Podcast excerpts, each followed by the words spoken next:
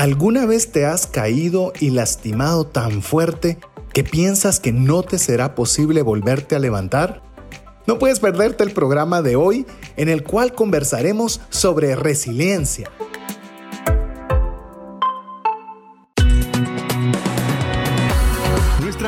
Más allá de los límites naturales. Nuestro objetivo, darte herramientas que puedan ayudarte a tomar decisiones financieras inteligentes. Somos trascendencia financiera.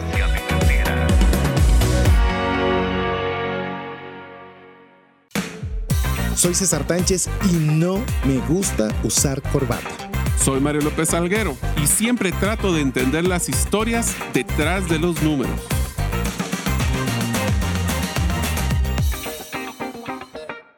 Hola, te saluda César Tánchez y es un verdadero gusto poder contar con el favor de tu audiencia en un programa más de trascendencia financiera, un espacio donde queremos compartirte herramientas que te ayuden a tomar buenas decisiones financieras. ¿Para qué? para honrar a Dios, por supuesto, con la buena administración de los recursos que pone en tus manos, para que puedas, por supuesto, tener detalles y gestos económicos para tu familia, por supuesto, para no tener deudas, genial, pero más allá de eso, es para que puedas tener más que suficiente para poder compartir con una mano amiga que tanto necesita que le podamos brindar apoyo. Así que bienvenido a este espacio de trascendencia financiera y quiero dar paso a poderles también presentar y que tengan la oportunidad de saludar a mi amigo y coanfitrión Mario López Salguero. Bienvenido, Mario. Muchísimas gracias, César. Siempre es un gusto estar con nuestra audiencia compartiendo un episodio más de eh, trascendencia financiera. Eh, definitivamente esta serie de emociones ha generado muchísimo interés. Es muy interesante cómo en momentos de tanta incertidumbre y de tanta, pues, dudas o de problemas, pues al manejar nuestras emociones nos ha tenido un impacto muy positivo y esperamos que el día de hoy vamos a poder darles una herramienta más para poder mejorar en su vida personal y profesional. Así es, y como mencionaba Mario, estamos en la serie que hemos denominado Las emociones y el día de hoy vamos a hablar de uno de mis temas favoritos, uno de los temas favoritos de Mario y hoy tenemos un experto en esa área que es resiliencia. Mire, lo tuve que practicar porque no sé por qué, yo siempre pensaba que era resiliencia y es resiliencia. Lo practiqué, lo practiqué y lo practiqué. No crea que me Fuiste resiliente fui resiliente, me equivocaba y me levantaba, me equivocaba y me levantaba. Pero ese es el tema que tenemos el día de hoy. Antes de presentar a nuestro invitado, conversamos con Mario, usualmente conversamos bastantes veces por diferentes temas, pero uno que nos preocupa mucho es nuestro propio feedback, el mismo de cada uno de nosotros sobre el programa. Y nos hemos dado cuenta que venimos de una serie de, de, perdón, de un programa de refresh llamado WhatsApp Business que fue un bombardeo durante 90 minutos de montón de información, pero cuando comenzamos a hablar de las emociones, el mejor parámetro, no sé si a vos se te ocurrió otro, Mario, pero el mejor parámetro que yo le he visto es como cuando usted se juntaba con sus amigos, ponía una churrasquera y ponía un asado lento, o sea, no rápido. Sigue siendo jugoso, sigue siendo agradable, sigue siendo productivo, pero no es rápido, es es de aquellos que van despacito y que disfruta poco a poco en el aprendizaje. No sé si te ha parecido similar el inicio de esta serie, Mar. Sí, yo lo veo como que si fuera una, cuando capacitamos en las empresas a todos los colaboradores y a veces hablamos de cosas técnicas y esa creo que hasta se siente un poquito abrumador y tenemos que regresar a escucharlo dos o tres veces para poder captar todo. En el caso de emociones, yo creo que a mí lo que me encanta de la palabra y lo platicamos con César el fin de semana es que es, en inglés se llama relatable, es que nos logramos relacionar con los temas que hablamos, o sea, me identifico, no es un tema de aprendizaje, es una cosa, son temas que yo me identifico porque seguramente me han pasado en la vida personal o profesional. Hoy que es el resiliencia, les aseguro que todos van a sentir que en algún momento nos caemos y tenemos esa preocupación de cómo nos vamos a levantar.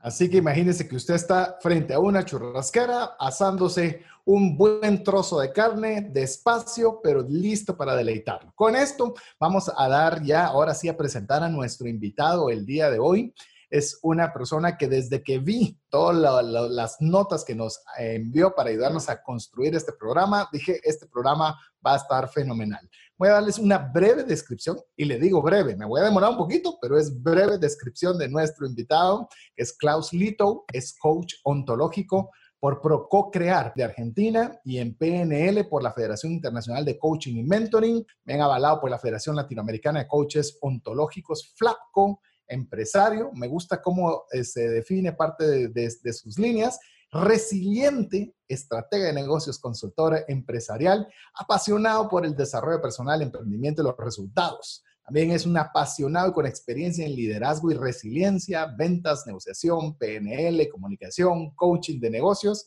Esta es una de las características que no había escuchado que alguien la describiera. Me pareció muy curiosa y se la comparto.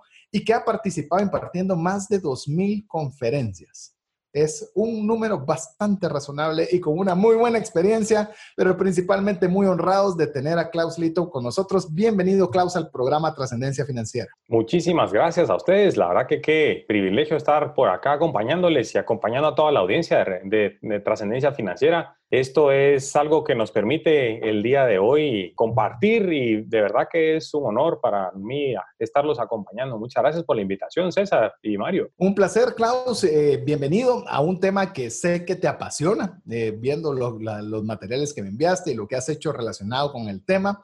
Pues sé que te apasiona. Eh, Mario es otro apasionado. Creo que es uno de tus tres valores personales, ¿verdad, Mario? Son tres valores que he manejado durante toda mi vida. El primero es pasión por todo lo que hago. Segundo es resiliencia. Si me voy a caer, siempre levantar. Y templanza. Que puedo hacer algo no significa que debo hacer algo. Así que sí, resiliencia para mí es sumamente importante y para todos nosotros que estamos en constantes retos, debería serlo también. Así es. Así que vamos a hablar ya, entremos con el tema. Tenemos mucho que conversar con usted respecto del tema de la resiliencia de la resiliencia, esa famosa resiliencia, cómo podemos hacer, bueno, antes de ver cómo podemos hacer para tenerla, creo que es muy importante iniciar, Klaus, preguntándote ¿Qué es la resiliencia? Bueno, pues yo les cuento un poquito lo que, la, mi opinión, ¿verdad? respecto a resiliencia, eso es un tema que ha tomado mucho auge en los últimos meses, como sabemos. Mundialmente hemos venido afrontando cada vez de manera más evidente, y lo digo cada vez porque pensábamos en diciembre cuando tal vez escuchábamos noticias de Asia que pues eso era algo que iba a quedar por allá, y luego empezamos a ver que se acercaba a nuestros continentes y luego a nuestros países, y entonces empezamos a ver que en realidad era una situación a la que debíamos ponerle mucha atención. El tema ha tomado mucho auge ahora, como mencionaba, porque en efecto, pues hemos visto que grandes cambios han sucedido a través de esto que ha estado pasando, el tema del coronavirus y, la, más que el coronavirus, que por supuesto tiene eh, la atención puesta, en los ojos de todo el mundo puestos encima, lo que ha generado alrededor, ¿verdad? O sea, al final de cuentas esto ha creado una especie de nueva perspectiva, que es como yo lo veo, y me parece que esto pues nos ha polarizado mucho. Hay unas personas que hemos tomado el camino del pánico y nos hemos tratado de guardar lo más que se puede hasta soportar, hasta, hasta que más no, más no poder, digámoslo, ¿verdad? Y, salir solamente por obligación, mientras que hay otros que salen muy escépticos como suele pasar, ¿verdad? Que esto pues en realidad no es tanto como, se, como pareciera y pues hay un tema de debates y dudas pero en el medio, lo que ha sucedido, que es lo que me parece sumamente interesante, es que hemos visto que los cambios han sido, pero abrumadores, Han, sido, han sido realmente impactantes. Y digo, no solo en tema personal y de salud, que por supuesto es, es una de las mayores preocupaciones de todos en este momento, sino también en tema de negocios y pues por supuesto el tema de finanzas, ¿verdad? Para mí resiliencia, más que digamos una palabra bonita, es una capacidad interna que tenemos todos los seres humanos de pues darnos cuenta de que seguramente al caernos cuando nos salimos de la ruta, sepamos o no que iban a pasar esto, que íbamos a afrontar adversidad, tenemos claro de que contamos con lo necesario para poder sobreponernos, ¿verdad? para poder sacudirnos un poco el polvo después de caer, eh, encontrar esa fortaleza interna de decir, bueno, de esto, ¿qué puedo yo impactar para tratar de corregir el rumbo? Y pues confiar mucho en lo que nosotros, cada uno nosotros creamos para poder retomar el ritmo. O sea, al final encuentras resiliencia para mí, como bien lo decía Mario, para mí es pilar de liderazgo, de autoliderazgo. O sea, es permite que sepamos que ante una situación de alta exigencia no significa que lo tengamos todo bajo control, pero significa que tenemos la capacidad de evaluar todo lo que está a nuestro alrededor para saber qué de lo que está a nuestro alrededor podemos utilizarlo para tomar el control y volver a retomar el paso, ¿verdad? Eh, Google eh, nos dice mucho, por supuesto, sobre todo tipo de temas, pero algo que considero una de las grandes utilidades es que nos da las definiciones de muchas palabras que a veces creo que si tan solo usáramos el diccionario, yo sé que cuando digo diccionario uno todavía piensa en el diccionario físico, pero pues como hablamos a mucha gente, eh, dirá, ¿qué es eso de diccionario? Pues bueno, google las palabras y le van a dar un significado más profundo sobre una sola palabra. Tenemos un idioma español muy amplio, muy rico, que una sola palabra realmente significa muchas cosas. Por lo menos la que pude obtener de resiliencia en Google es la capacidad de sobreponerse a momentos críticos y adaptarse luego de experimentar alguna situación inusual e inesperada. Como bien decía Klaus, pues básicamente nos, hay situaciones en la vida, desde un COVID hasta un despido de trabajo, hasta que no me salió el proyecto como deseaba y demás, situaciones que son inesperadas, que, no, que incluso que no queremos, pero tenemos que tener esa resiliencia que es la capacidad de sobreponernos a cada una de esas dificultades que si algo aprendí, y Mario, con esto quiero, quiero que me hagas favor de ampliar en este tema. Recientemente escuchamos con Mario, también nos comentamos algunos podcasts que nos, que nos llaman la atención para volverlos a escuchar, libros y demás y escuchamos un podcast en particular, que nos pusimos de acuerdo para escucharlo cada quien en su tiempo y momento, en el cual nosotros a veces creemos que la vida es un camino de un camino perfecto, asfaltado, sin ningún tipo de contratiempos, cuando la vida realmente es de caerse, levantarse, caerse, levantarse, caerse y levantarse, que cuando quitamos el factor de que debe ser perfecto, de alguna forma nos liberamos mucha presión y de saber, bueno, hoy tocó aprender, hoy no salieron las cosas como quería, este momento no fue, ¿qué aprendo y cómo me levanto? Así es, César. Y uno de los aprendizajes que hemos mencionado en los episodios anteriores es el tema de primera inteligencia emocional, que es el manejo de las emociones como un factor que nos obliga a tener un momento de pausa y pensar qué es lo que estamos sintiendo. Ahora, yo quisiera hacer una analogía y voy a trasladar la pregunta, Klaus, de usualmente nosotros cuando vivimos a través de toda nuestra vida, estamos cargando constantemente muchos bultos o muchos, eh, agarramos paquetes, unos más pesados, otros menos, más, menos pesados. Cuando nos caemos, es... No te referís a tu estómago. No. sí, ya quisiera. Te Pero no. cuando, cuando estamos nosotros caminando y nos caemos, yo creo que lo más difícil que existe para poder levantarse, y es el tema de resiliencia, es cómo suelto esos paquetes que traía cargando.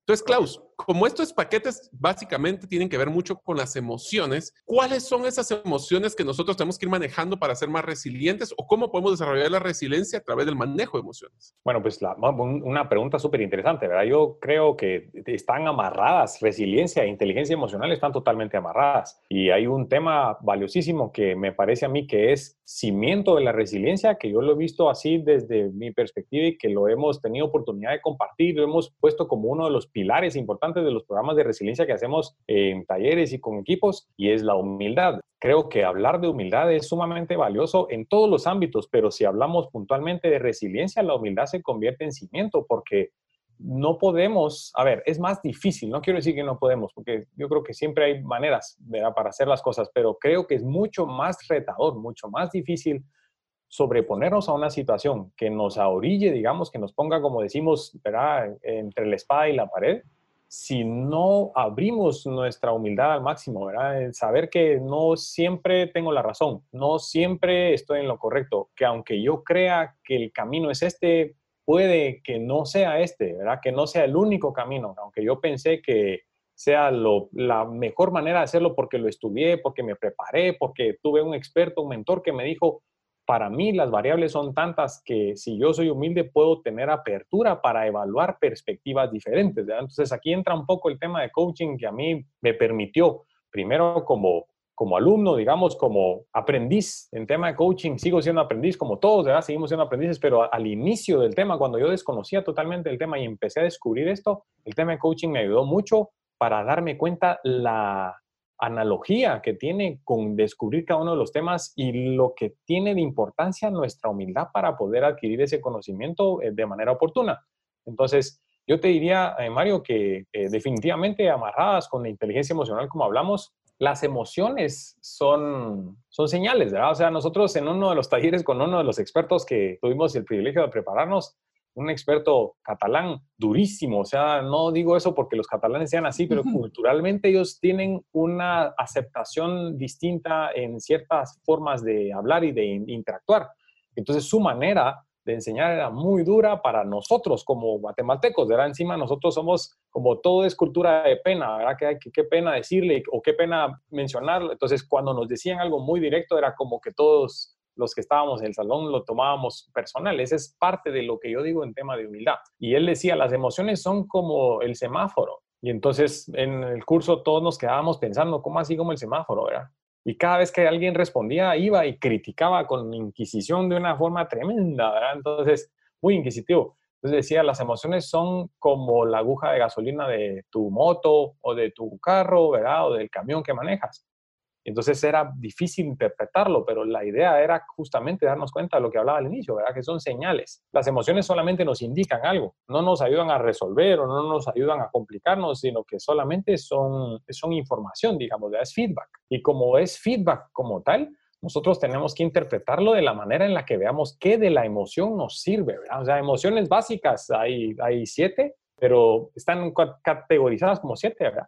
Pero yo diría que de las emociones que nos ayudan, por supuesto, la alegría es una emoción positiva, muy bonita, pero no todo nos da alegría y resiliencia con alegría no va muy de la mano en el momento en el que afrontamos las cosas. O sea, si vamos a hablar de una forma clara, digamos, lo más seguro es que ante una situación que nos exija mucho, que sea, como decías, ¿verdad, César, al inicio, que sea inesperada, como decía Google, que sea totalmente fuera de nuestro control, que nos suceda en un momento en el que menos imaginábamos y que nos ponga en riesgo o que aparentemente nos ponga en riesgo, pues las emociones que vienen a nosotros son negativas, digamos, ¿verdad? podrían ser negativas o consideradas negativas. Podemos hablar de ira, podemos hablar de enojo, de frustración, de desprecio, ¿verdad? Entonces, hay, hay temas relacionados importantísimos con las emociones. Y aquí lo, lo lindo de esto, y si yo puedo compartirles algo de lo que en el camino de este tema precioso que, que me apasiona a mí, que lo descubrí hace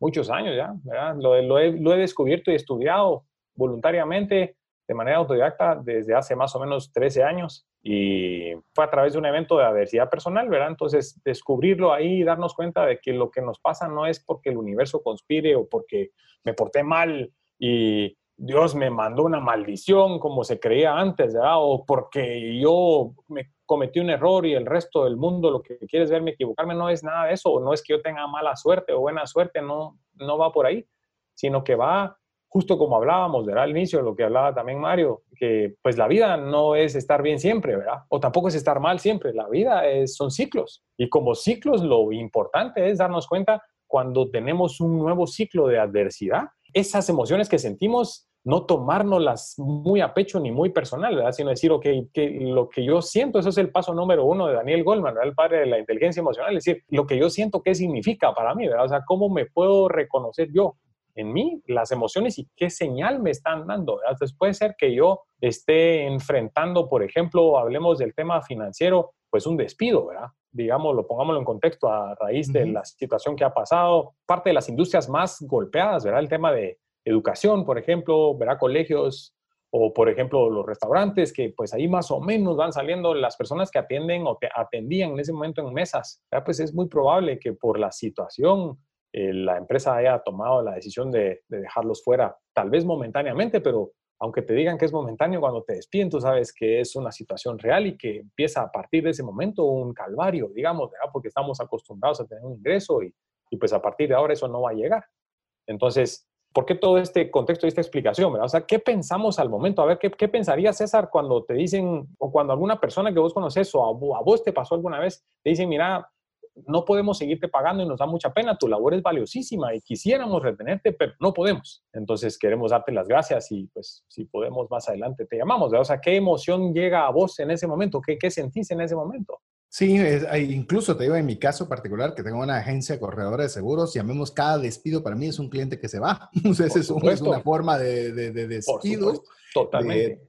en pequeñas micropartículas y por supuesto te sentís frustrado, te sentís en qué fallaste, eh, si pudiste haber hecho algo mejor, tal vez no llené una expectativa que, que tenía la otra persona, angustia, preocupación, porque por, supuesto, será un ingreso y cómo vas a hacer para suplirlo. O sea, como bien lo mencionas, es una serie de sentimientos que con tu muy bien elaborada explicación, en la mayoría no he mencionado ni uno positivo, porque no dices, ala, pero qué alegría, es una nueva oportunidad a ver cómo puedo servir y a los que todos los demás que se han quedado. Por lo menos inicialmente no, no es, la, no son los primeros sentimientos, ¿verdad? Los primeros sentimientos que, que se aparecen cuando se da una situación, pues una caída, una derrota, un despido, como lo que estabas mencionando. Entonces, te respondo para que continúes con la elaboración. Sí, muchas gracias. Vos preguntaba, por ejemplo, entonces, si nos ponemos empáticamente en los zapatos de las personas, cuando todos sufrimos una adversidad o un cambio drástico, digamos, ¿verdad? Que nos pone en jaque, pues en realidad las emociones positivas no están presentes en ese momento, al menos inicialmente, ¿verdad? Instantáneamente lo que sentimos es aparentemente todo adverso, todo negativo, por supuesto, de ahí la palabra adversidad, pero puede pasar por muchas cosas, o sea, te puede pasar, estamos hablando del tema del trabajo, ¿verdad? Que puede ser una de varias cosas, pero pueden si hablamos de cosas que pueden disparar la frustración o la angustia, como decía Mario, o la ira o el enojo, o la depresión, por ejemplo, algo que te dé miedo. Entonces, si a mí me da miedo salir y porque si salgo la gente puede tener la enfermedad y me la va a pegar, entonces hay un tema de autosugestión ahí que, que causa un poco más de complicación de lo que debería ser. Eh, hay personas que sufren, sufren de esto y pues es real tema de enfermedad, tema de confinamiento, ¿verdad? O sea, ya la depresión de querer salir y ya estoy desesperado, no me importa la enfermedad, prefiero morir de pie, como dirían lo de los árboles, los árboles mueren de pie, ¿verdad? Y salir. Y, entonces, hay muchas cosas que nos pueden disparar, despidos, problemas económicos, parálisis, cualquier cosa, ¿verdad? Entonces, a lo que va la, explicación, digamos, y lo que trato de compartirles es que cuando nosotros afrontamos, y digo nosotros todos, seres humanos, afrontamos adversidad, todos es normal que nos sintamos con esas emociones que aparentemente son negativas. Las emociones, como recordamos, si lo mencionábamos al inicio, son señales. Aquí el trabajo es más un trabajo interno, ¿verdad? Un trabajo de cada persona, decir, ok, la emoción es tristeza, ¿verdad? Entonces, tristeza, ¿por qué? Pues porque estoy cerrando un ciclo que no imaginé que iba a cerrar ahorita, ¿verdad? Me despidieron del restaurante donde construí toda mi vida de laboral, ¿verdad? Profesional y ahora pues resulta que no tengo nada. Entonces entramos en un ciclo de duelo, ¿verdad? Es prácticamente un ciclo de duelo y es un ciclo de duelo muy similar al que hablaba César, o sea, en donde, por ejemplo, si somos empresarios y se nos va un cliente, también hay un ciclo de duelo, o sea, bueno, mucha, se nos fue el cliente, hicimos todo lo que pudimos, no sé, ¿verdad? ¿Qué pudimos haber hecho mejor? Bueno, eh, tal vez, ¿verdad? Un poco más de atención al cliente o tal vez resolverle esa duda en el momento en el que quería o tal vez, pues, negociar un poco el tema de tratos, ¿verdad? Proponer una, una oferta distinta, no sé. Entonces, renegociar y este tipo de cosas. Es, lo que pasa al final de cuentas al enfrentar una, un tema de estos en cuanto al ámbito emocional es que caemos, digamos, o sea, emocionalmente caemos a una, a una frecuencia que nos complica mucho para manejarla de manera individual, digamos. Entonces, ¿por qué se habla de que cuando se comparte la pena es media pena. Y es por lo mismo, ¿verdad? Porque seguramente nosotros emocionalmente, cuando somos quienes estamos siendo directamente afectados por un cambio adverso en nuestras vidas, ¿verdad? Dejamos de tener la perspectiva tal vez positiva que teníamos de la visión que queríamos cumplir en el momento y nos trasladamos a la perspectiva negativa y caemos muchas veces en el por qué a mí, esto siempre nos pasa, nunca vamos a salir de aquí y entonces hay un tema de pesimismo que puede convertirse en una nube que nos complica. Y los abuelitos decían, cabal, ¿verdad? O sea, comparta la pena, mijo, porque si la comparte, entonces da oportunidad a que haya más posibilidades, ¿verdad? Entonces nos damos cuenta que al, final de cuentas es un, un, tema de visión, un tema de perspectiva. Si algo nos sale mal, la visión deja de ser amplia y, y llega a ser muy puntual, muy pequeñita y nos fijamos solamente en lo malo. Y creemos que así va a ser a partir de ahí. Y entonces ese ciclo que empieza con una connotación negativa, el reto real para hacer, para lograr desarrollar nuestra residencia es eh, apartarnos un poquito, ¿verdad? O sea, emocionalmente desapegarnos un poco y decir, bueno, estas son señales. Estoy triste, sí, porque trabajé ahí, eso es lo que conozco, porque voy a dejar amigos, porque seguramente voy a dejar de ver a mis clientes, que seguramente van a dejar de darme propinas porque eran mis clientes, ¿verdad? Pero el mundo no termina ahí, pues. O sea, aquí es donde entra un poco el tema de convicción propia, ¿verdad? Y hablamos, si se puede mencionar, del tema de fe, digamos, ¿verdad? Que, que yo sé que pues hay cosas malas y yo sé que estamos en la vida y en la vida va a pasar de todo. Y yo sé que son ciclos y que como este ciclo se cerró y ahora en este momento me parece negativo, también se abre otro y puede ser muy positivo. Entonces, el trabajo interno, digamos, de saber que no es el fin del mundo en el momento, ¿verdad? En el nombre de Dios, lo que estamos atravesando se va a superar. Y si hemos podido ponernos a inventariar un poquito, ¿verdad? Las, las pequeñas victorias en, nuestra historia, podemos sacar muchísimo material que nos ayude a retomar ese control en una perspectiva de expectativa positiva. O sea, que, que podamos tener perspectiva de que las cosas en este momento son difíciles, pero no van a ser difíciles siempre. ¿verdad? Por eso los refranes, ¿verdad? no hay mal que dure 100 años ni cuerpo que lo aguante, dicen por ahí. Entonces, así es, así es. Y realmente, Klaus, tengo muchas notas. Vi a Mario también tomando muchas notas, así que eh, yo quiero tal vez hacer un, un, breve, un breve salto por varias de las cosas que mencionaste antes de cambiar de esta temática. Por ejemplo, hablamos de la serie de sentimientos y comenzamos a, con la pregunta que me hacías, ¿cómo te sentiste? E incluso cuando estábamos buscando hasta aprendizajes. Hay razones, por ejemplo, que el cliente ya no tiene dinero y eso no hubo nada que pudiésemos hacer nosotros para cambiar esa situación. No tenía la plata. Y a veces nosotros nos seguimos martirizando con nuestros sentimientos porque comenzamos a pegarnos a esos sentimientos. Incluso, corregime si estoy mal con mi apreciación. Estamos hablando de sentimientos o, o emociones negativas positivas. Pues cuando hablamos de resiliencia, pues la mayoría de todas ellas las enmarcamos como negativas. Pero me estoy dando cuenta que cuando describiste, por ejemplo, varias de ellas, ira, enojo, frustración, desprecio, o mencionabas también un poco de temas de fe, la misma Biblia dice, airaos, pero no pequéis. Es decir, te permito que te enojes con mucha vehemencia, pero ten cuidado qué vas a hacer con la ira en tu corazón, en tus pensamientos, en tu vida. Es decir, el sentimiento no es malo, la, emoción que, la emoción que genera estas situaciones no es mala, no es negativa. Lo que a nosotros nos pasa es que no nos es agradable. Quizás esa sería, tal vez es donde estoy haciendo una, un comentario tal vez osado y cualquier persona técnica puede decir qué osadía acabo de mencionar pero también no es negativo, simplemente me es desagradable. A mí no me gusta estar enojado, a mí no me gusta estar frustrado, a mí no me gusta todo ese tipo de cosas, pero no necesariamente son negativas para mi vida. Claro, ¿no? En, efecto, es lo que trataba yo de, explicar al inicio y que tiene muchísimo que ver con lo que estás hablando, ¿verdad, César? Que las emociones nosotros las consideramos como negativas, digamos, cuando no nos hacen sentir bien, ¿verdad? pero en realidad no son negativas ni positivas, o sea, no son ni buenas ni malas. Regreso a lo que hablaba al inicio, ¿verdad? Son como la aguja de la gasolina o son como el semáforo, ¿verdad? O sea, te dan información. El semáforo puede parecer positivo o negativo, ¿verdad? O sea, te puede parecer positivo si te urge responder un mensaje, ¿verdad? De emergencia y vas en el carro a 60 kilómetros por hora y cabal se pone en rojo y te da tiempo de frenar y puedes agarrar el celular en ese momento y si es de emergencia responder y entonces se vuelve positivo. Mientras que puede ser que la persona que va atrás de vos mire que es totalmente negativo porque tal vez, verá, no sé, va enfermo de una enfermedad gastrointestinal y le urge llegar a su destino y el semáforo le da en rojo, entonces, ah, el semáforo ahora me da en rojo. O sea, al final de cuentas, quiero eh, decir que las emociones tienen todo el potencial de ayudarnos a construir y aprovecharlas para construir y hacer algo con ellas. El asunto es que hay unas que a nosotros no nos gustan y creemos que nos alejan de lo que queremos y hay unas que nos encantan y no tienen relación cuando nos pasa algo que nos exige, Entonces, la idea no es tomar la emoción como algo bueno o malo, porque no existe eso, no es positivo o negativo, sino que la emoción pareciera que es negativa. Por ejemplo, ira, lo que hablábamos de la angustia, eso pues a ninguno nos va a gustar, pero lo que nos da es información, ¿verdad? Ya hay algo que, te, que necesitas hacer que tiene que, se tiene que destapar a raíz de esa emoción, de reconocerla para saber hacia dónde podrías empezar a trabajar. Y lo mejor de todo, César, es que nosotros sabemos, cuando tenemos una emoción de ese tipo, sabemos en dónde hay que trabajar, pero nos gusta también martirizarnos, vos lo mencionabas, o sea, hacernos un poquito las víctimas y entonces quejarnos, ir y compartir la pena y nos encanta que nos pongan la mano en el hombro y diga, venga, mi hijo, venga, pues, no tenga pena, ahora sí no se preocupe que no siempre va a ser así, o sea, que hay alguien que te escuche, que te permita eh, liberar esa energía, ¿verdad? Entonces, una vez que lo hablaste,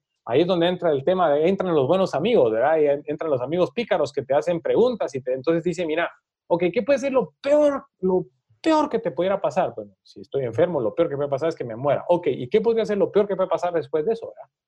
Y vas haciendo reingeniería inversa para atrás. Correcto. Entonces vas como tratando de subsanar poco a poco las, digamos, los resultados que parecieran que son totalmente adversos. Y cuando hacemos ese análisis drástico, muchas veces nos damos cuenta que lo peor tal vez no es tampoco no es tan malo. O sea, es, como un tema cabal, lo decís, como reingeniería, es como replantearnos la perspectiva, yo diría, Es como ir a un partido de fútbol. en contexto. Sí, es ponerlo en contexto, es ir a un partido de fútbol en donde le vas a un equipo y resulta que estás sentado atrás del área de la portería de tu equipo y le echan gol y decís que eso fue fuera de lugar, porque desde tu perspectiva pareciera, pero si lo ves con cámaras y de diferentes perspectivas te das cuenta que la jugada pudo haber sido real, ¿verdad? Entonces, las perspectivas tienen un potencial tremendo. Así es, y vamos a ampliar un poco el tema de la perspectiva, que creo que va a ser una de las primeras herramientas que vamos a poder aprovechar para poder generar ese, esa virtud tan importante como lo es la resiliencia. Así que le animamos a que usted pueda escribirnos al WhatsApp dedicado a trascendencia financiera, más 502 59 19 05 42. Si nunca lo ha hecho, le animamos a que nos escriba y que nos añada en sus contactos para garantizarse recibir información de nuestra parte. Le dejamos con mensajes importantes para usted. Hola, te saluda César Tánchez y tengo una pregunta para ti. ¿Te gustaría ir más rápido y más lejos en tus finanzas? ¿Te gustaría tener finanzas saludables y mantenerte así? Esa es la razón por la cual te animo a que tú puedas profundizar cinco pasos para una vida abundante y feliz a través de leer este libro con el mismo nombre, más rápido y más lejos en sus finanzas. Estoy convencido que este libro te ayudará a establecer tu propósito, a liberarte de gastos y de deudas y de muchas herramientas que serán importantes para que puedas tener una vida abundante y feliz. Puedes adquirir este libro en las principales librerías de Guatemala y si tú vives fuera de las fronteras de nuestro país, puedes hacerlo a través de Amazon en versión digital o en versión física. Espero que tú puedas disfrutar de esta experiencia para tener una vida abundante y feliz. Decisiones financieras diligentes que honran a Dios y provean recursos para nuestras familias y prójimo. Estamos muy contentos de contar con el favor de su audiencia en esta serie Las emociones y el día de hoy específicamente hablando sobre lo que es la resiliencia. Su servidor César Tánchez junto a Mario López y Klaus Lito, en el cual estamos conversando sobre este tema que a veces nos es muy difícil qué hacer cuando nos estamos cayendo y cómo podemos levantarnos, cómo podemos controlar esas emociones para que obren a nuestro favor en lugar de que nosotros nos dejemos dominar por ellas y nos hagan daño. Eh, Klaus, nos quedamos eh, con un tema que estábamos pendientes de tenerlo un poquito más claro. ¿Cómo la perspectiva tiene un factor benéfico o puede ayudarnos a ser más resilientes? Bueno, muchas gracias. Si, ponemos, si nos ponemos a pensar, digamos, imaginémonos estando en un mirador en una ciudad. Vamos a la parte más alta de la ciudad, casi, no, no, puedo decir que todas las ciudades, porque lo que yo conozco de ciudades es muy poco, pero me imagino que en las ciudades normalmente hay un punto en donde se le invita al turista, tanto local como el extranjero, a visualizar desde una perspectiva ¿verdad? de amplitud la ciudad.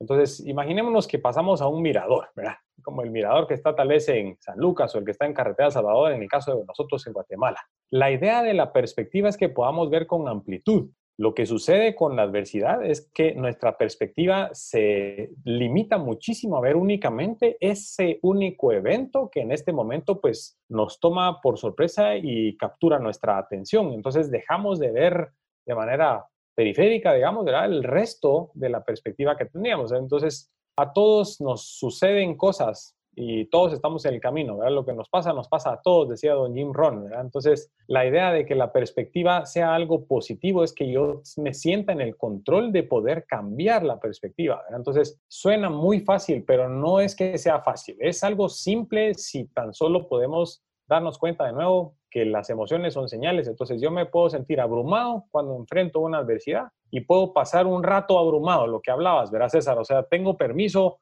desde todos los aspectos, porque soy humano y todos los humanos somos emocionales, somos seres emocionales, de estar enganchado, digamos, durante unos momentos en esto y prestarle nuestra atención y descargarnos un poco. Y luego de eso hay que atrevernos, diría yo, a retar esa naturaleza humana que tenemos de quedarnos metidos en una misma emoción intensa y tratar de usar este poder de cambiar nuestra perspectiva y decir, bueno, si no fuera yo a quien me está pasando esto, sino que esto le estuviera pasando a la persona que más me inspira y fuera él exactamente la persona, él o ella la persona que está afrontando esto, ¿cuál sería su perspectiva? ¿Y qué vería de esto distinto a lo que miro yo? Y entonces eso nos permite de alguna manera soltar un poco el tema emocional para meternos al tema de perspectiva desde una, desde una uh, oportunidad de empoderarnos, de darnos el chance de verlo desde un lugar distinto. Entonces, puede que, por ejemplo, lo voy a poner así, eh, vamos en el tráfico, si tenemos algún vehículo y pues nos sucede un incidente y chocamos y vamos en carro con otro carro que parecía que iba mal o que hizo las cosas diferente como queríamos. Y en ese momento lo más normal es frustración, enojo, ¿verdad? Ira y tratar de bajarnos en ese momento a ver qué pasó, ¿verdad? Reaccionamos de manera muy rápida. Y al momento de bajarnos nos damos cuenta que la persona que iba en el otro carro era una persona de la tercera edad, que era un abuelito posiblemente de la edad de nuestro abuelito, si hemos tenido oportunidad de conocer a nuestros abuelitos, y que pues también un poco cascarrabias, eh, desde su perspectiva, nos dice que nosotros tenemos la culpa. Entonces, lo bonito de esto es permitirnos el ver que cada persona tiene en su propia vida, en su propia realidad, digamos, el derecho a trasladarse de una perspectiva a otra, pero hacerlo no es tan fácil, no es que sea mm. fácil.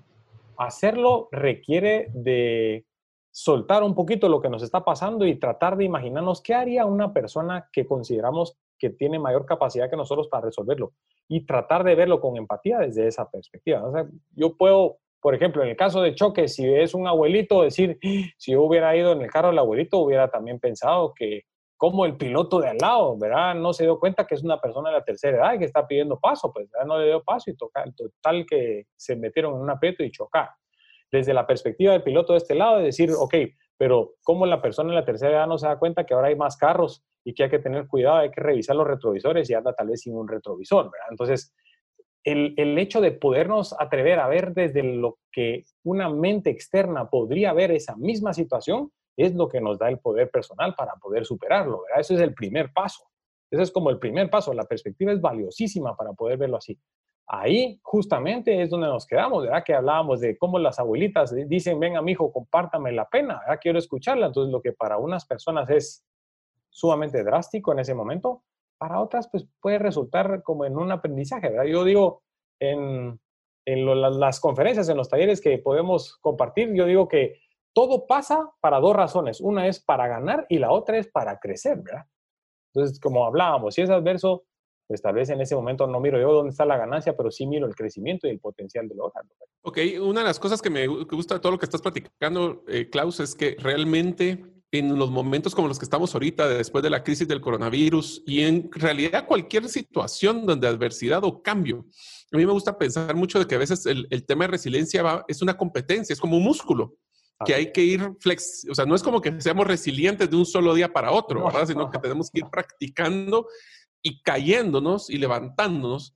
Ahora, decir que me voy a caer y que me voy a levantar es muy fácil. Cuando tenemos ese flujo, esa, ese abrumador sentimiento de emociones, diría que una de las cosas que he escuchado que me, que me llamó mucho la atención es que la conclusión es que las emociones, aparte que son como un semáforo, son como el agua. Hay que dejarlos fluir. Correcto. Pero entre más rápido lo dejemos fluir, más rápido me puedo reponer para pensar lógicamente lo que hay. Entonces, mencionabas de que hay varias herramientas para ser resiliente.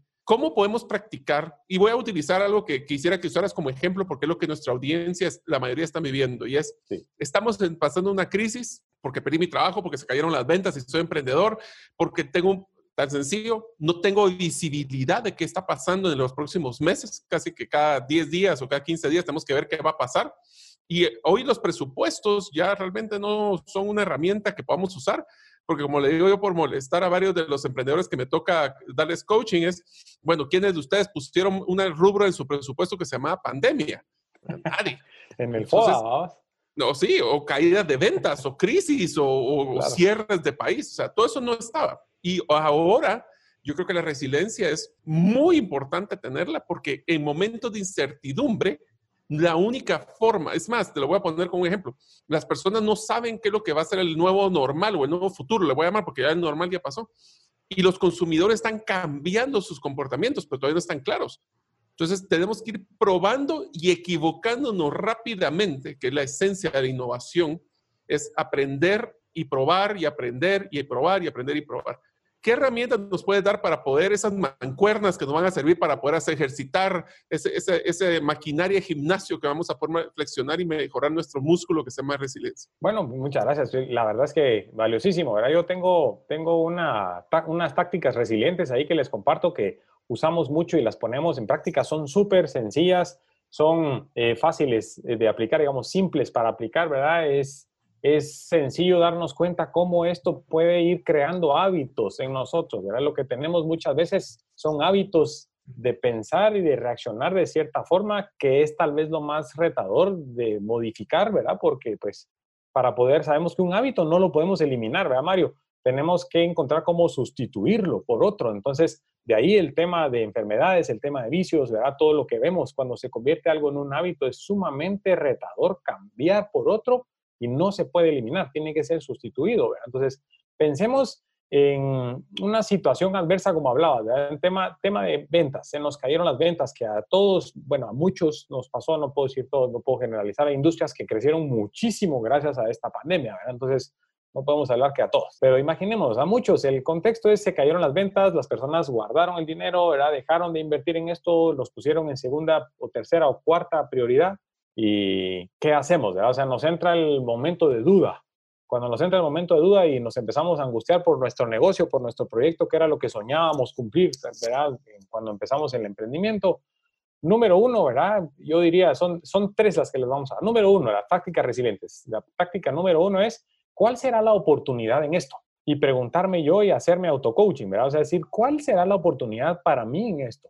Para nuestro negocio en esto, para nuestros clientes en esto, para nuestros proveedores en esto. ¿Y cómo puedo, puedo yo, con lo que tengo y con lo que sé hacer, construir sobre esa oportunidad? La número dos sería, ¿qué haría quien me inspira? Si yo tengo claro quién me inspira, ¿qué haría esta persona si yo le contara mi contexto? Y si fuera esta persona quien estuviera en ese contexto, ¿qué accionaría? ¿Cuáles serían las acciones que tomaría? Y la número tres es, ¿Cuál sería el primer paso para empezar a acercarme un poquito a esa ruta que esta persona que me inspira, y si me inspira es porque seguramente tal vez tiene el mapa un poco más claro que yo, ¿cuál sería la primera acción que esta persona tomaría y cómo puedo yo o cómo podemos con mi equipo, con la empresa, ¿verdad? Con los proveedores, no sé, en temas de renegociación, tomar ese primer paso para poder empezar a ver de nuevo la forma de alinearnos al camino, ¿verdad? Esas tres prácticas recientes valiosas inclusive con lo que mencionabas, Klaus, se me ocurre escuchándote hablar que en esta última, porque estamos suponiendo eh, de que no conocemos o no tenemos acceso a aquella persona que admiramos y que nos y suponemos que haría.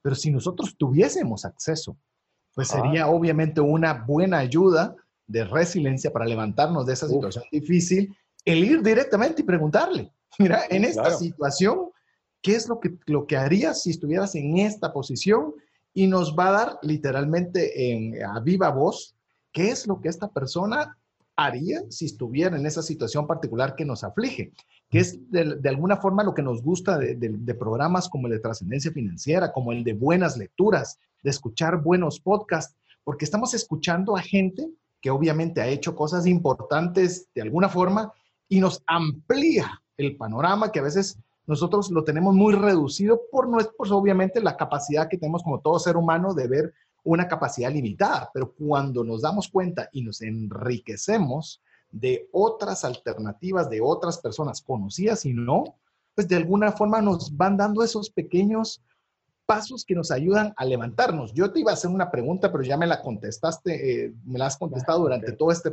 proyecto, decirte, ¿y cómo sabemos sobre qué ser resilientes o no? Es decir, ok, eh, yo estoy cayéndome y me debo levantar, pero tal vez debo cambiar de camino. No, el tema de la resiliencia, según te lo estoy comprendiendo, me lo puedes corregir o ampliar, es, yo me caí, me tengo que levantar.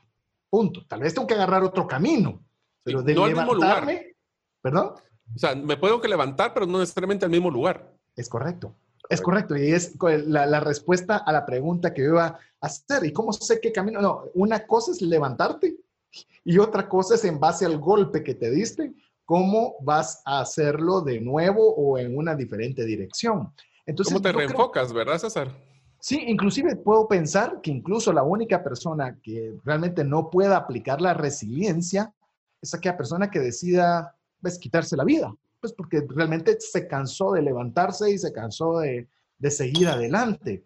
Eh, pero por decirte a alguna persona que está en extrema pobreza, que está en la calle y que apenas no sabe ni dónde va a comer ni dónde va a dormir, es una persona resiliente, está haciendo todo por levantarse cada día para tener alimento, para tener un techo, aunque sea no propio, pero ver cómo tener un tipo de resguardo y, y de alguna forma podernos dar cuenta que todos traemos esa capacidad de ser resilientes. Nos, o sea, podemos aprenderla, me imagino, o mejorarla o convertirlo en una destreza, pero estoy llegando a esa conclusión, Klaus, y te dije varios comentarios para escuchar tu opinión al respecto. Solo, Puedes solo tal vez antes de que Klaus conteste, o sea, ¿te das cuenta de lo que acabas de decir, César? O sea, el hecho de estar vivo demuestra que es resiliente.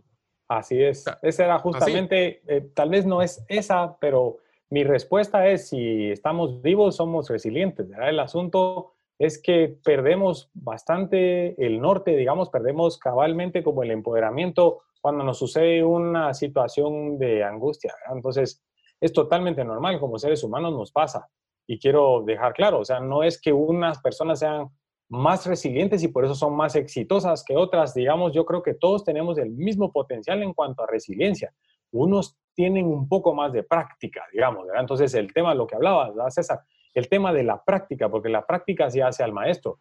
No digo que lo que hay que hacer es caerse bastante para ser muy resiliente, no se trata tampoco de eso, ¿verdad? Pero la idea es eh, aprender como a moldear, digamos, ¿verdad? Yo te lo voy a decir, yo estudié, tuve el privilegio, la verdad que tuve, fue una gran bendición, ¿verdad? Una serie de cosas que sucedieron en mi vida y gracias al esfuerzo de mis papás y a otras cosas logré estudiar una carrera que era la que yo quería. Yo estudié ingeniería química industrial y me gusta mi carrera, me permitió aprender cosas y entender cómo funcionaba el universo, pero en base a esto te digo, a nosotros nos entrenan para fabricar. Y entonces hablo en tema de resiliencia desde mis términos de ingeniería para que lo veamos de una perspectiva distinta, ¿verdad? O sea, a nosotros cuando trabajamos en una planta, en una fábrica, nos llevan materia prima. A quien tiene a su cargo la fabricación le encantaría recibir la mejor materia prima. O sea, el oro molido de la materia prima para que el producto salga de alguna forma garantizado que va a ser de buena calidad. Pero en la vida real te dan materias primas que no siempre son de la mejor calidad y te piden el mejor producto con esas materias primas. Entonces, la resiliencia tiene mucha relación con eso, con esa analogía, desde la perspectiva de que no siempre lo que nos llega nos pareciera que es de buena calidad, pero aunque no sea de buena calidad, tiene un gran potencial para permitirnos construir algo de gran valor con eso. O sea, lo que cambia tal vez no te voy a decir que tenga o no tenga que ver la calidad de los ingredientes, pero lo que cambia es la habilidad de transformar esos ingredientes en algo de valor. Yo creo que resiliencia desde mi perspectiva va más por ahí. Y mira, yo quisiera hacer una analogía rapidita, eh, Klaus, porque me gustaría escuchar tu comentario, lo que te voy a decir. Con gusto. Una de las cosas que yo me, ha tocado ver cuando estamos desarrollando temas empresariales, el tema de innovación es el tema de permitirnos cometer errores o permitir cometer errores a nuestros equipos. Porque, y voy a decir una frase que me acabo de escribir, que dice, el que, conoce, el que no conoce el fracaso no conoce el éxito. Así Porque no tiene ese contexto de saber qué es positivo y qué no.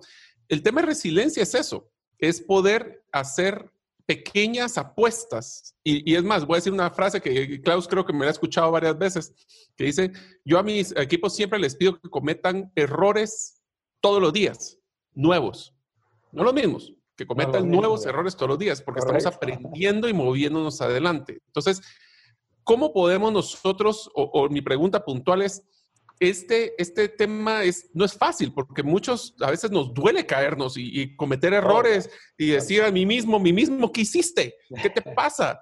¿Cómo, cómo pudiste haber hecho eso? Es, es, difícil manejarlo. ¿Cómo podemos nosotros, especialmente cuando son errores muy fuertes que nos pueden costar el trabajo, que nos pueden costar un negocio, que nos pueden costar un cliente, cómo podemos levantarnos rápidamente? ¿Y qué es la diferencia entre resiliencia y necedad? Porque también hay que ver si es que estamos levantándonos para pegarnos en la misma pared 20 veces. Por eso les decía, hay que cometer un error todos los días nuevos. Sí, valioso. A ver, dos preguntas, ¿verdad? Vamos a ir con la primera. Eh, yo manejo, a ver, yo lo digo con mucha humildad, ¿verdad? O sea, al final de cuentas hay una, una dosis importante de gratitud en esto porque pues para aprender caminos para afrontar la adversidad hay que atravesar la adversidad y atravesar la adversidad a veces es muy duro, ¿verdad? Eh, eso es un tema de perspectivas. Y de nuevo regresamos al asunto de las perspectivas, ¿verdad? ¿Qué es duro? Para alguien puede ser algo no tan complicado y para otra persona puede ser el fin de su carrera, por decir algo, el fin del negocio, el fin de la vida en un tema de enfermedad. Entonces, no podemos generalizar, pero yo te digo, hay un ciclo de resiliencia que hemos preparado que es también valioso porque permite justamente en, en esa curva de duelo que entramos cuando todos afrontamos algo adverso, saber cómo qué pasos tomar y en dónde como fortalecer el, paso fuerte, el paso firme para poder lograr avanzar. Entonces, yo te diría, la primera, la primera etapa, son cinco etapas de nuestro ciclo de resiliencia. Es un ciclo, ¿verdad? O sea, eso se, se repite. Pero la primera es cuéntate una historia diferente que tiene todo que ver con el tema de perspectiva. O sea, contarnos una historia diferente realmente nos permite justamente salir de esa situación en la que estamos con la visión muy angosta, viendo únicamente lo negativo, lo malo, de la tragedia, ¿verdad? La paranoia y todo lo que estamos trabajando, y nos da la oportunidad, porque yo digo que es una oportunidad, no nos saca de ahí, nos da la oportunidad de salir de ahí, mental y emocionalmente, decir, bueno, esto es lo que está pasando aquí, pero miremos qué está pasando aquí, ¿verdad? O sea, ¿cómo puedo con esto? Si yo me cuento una historia diferente, puede ser que yo choqué con esta persona, ¿verdad? De la tercera edad y y ahora es un gran problema para mí. Pero puede ser que el haber chocado con esa persona de tercera edad me evitó a mí llegar a un lugar en donde posiblemente pude haber tenido un incidente distinto, digamos. O sea, las cosas, hay una persona que habla, a mí no me gusta eh, pensar que, que, la vida es negativa, ¿verdad? Yo pienso, pienso que la vida es siembra y cosecha, eso es mi forma de pensarlo y me sirve mucho porque me da mucha paz interna y me permite como retomar cabalmente la historia diferente, ¿verdad? Entonces, hay unas personas que hablan de una forma distinta, pero mencionaban eso, o sea, dice la vida, y muy válido su comentario, la vida, todos en la vida sabemos que la vida siempre puede estar peor, ¿verdad? Entonces yo no voy mucho por ahí, pero es cierto, o sea, al final de cuentas, yo puedo creer que lo que me está pasando para mí en este momento es lo peor, y puede que haya algo que le está pasando a alguien que está siendo mucho más duro y más, pero lo está, lo está devastando y su actitud es de campeón y no está cayendo como estoy cayendo yo, digamos. Entonces, no se trata de compararnos, pero se trata como de darnos la oportunidad de contarnos, contarnos una historia diferente. Eh, luego, la actitud de crecimiento.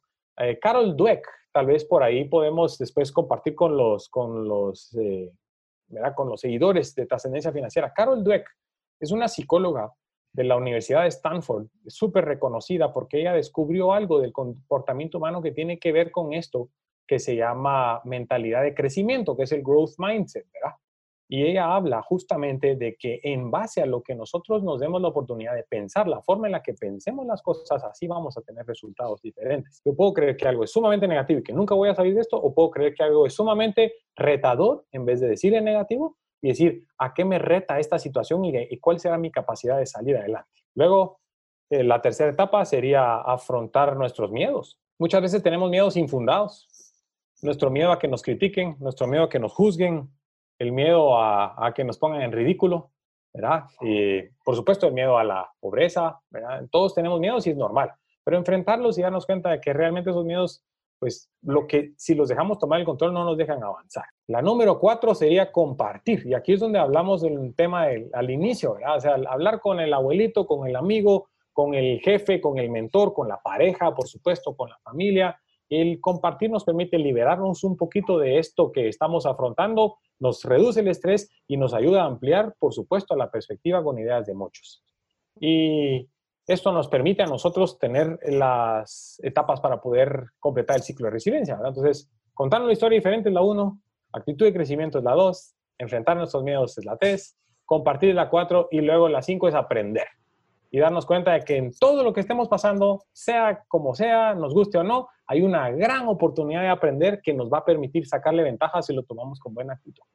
Así es, y parte de eso es lo que le motivamos aquí en el programa, lo hemos denominado el APC, aprender, practicar y compartir porque la resiliencia, si bien es cierto, es nuestra facultad de podernos levantar, pero tenemos que aprender, ¿verdad? Tenemos que aprender. Voy a, contar brevemente eh, una historia bastante rápida. La primera vez que estaba mi hija empezando a, a pasarse de un pasamanos, obviamente yo estoy cerca para poderla sujetar, pero no había dado ni una sola abrazada y se cae se cae, se golpea serio, se golpea duro y obviamente habían rasguños, habían dolor, había frustración, todo lo que ustedes ya saben.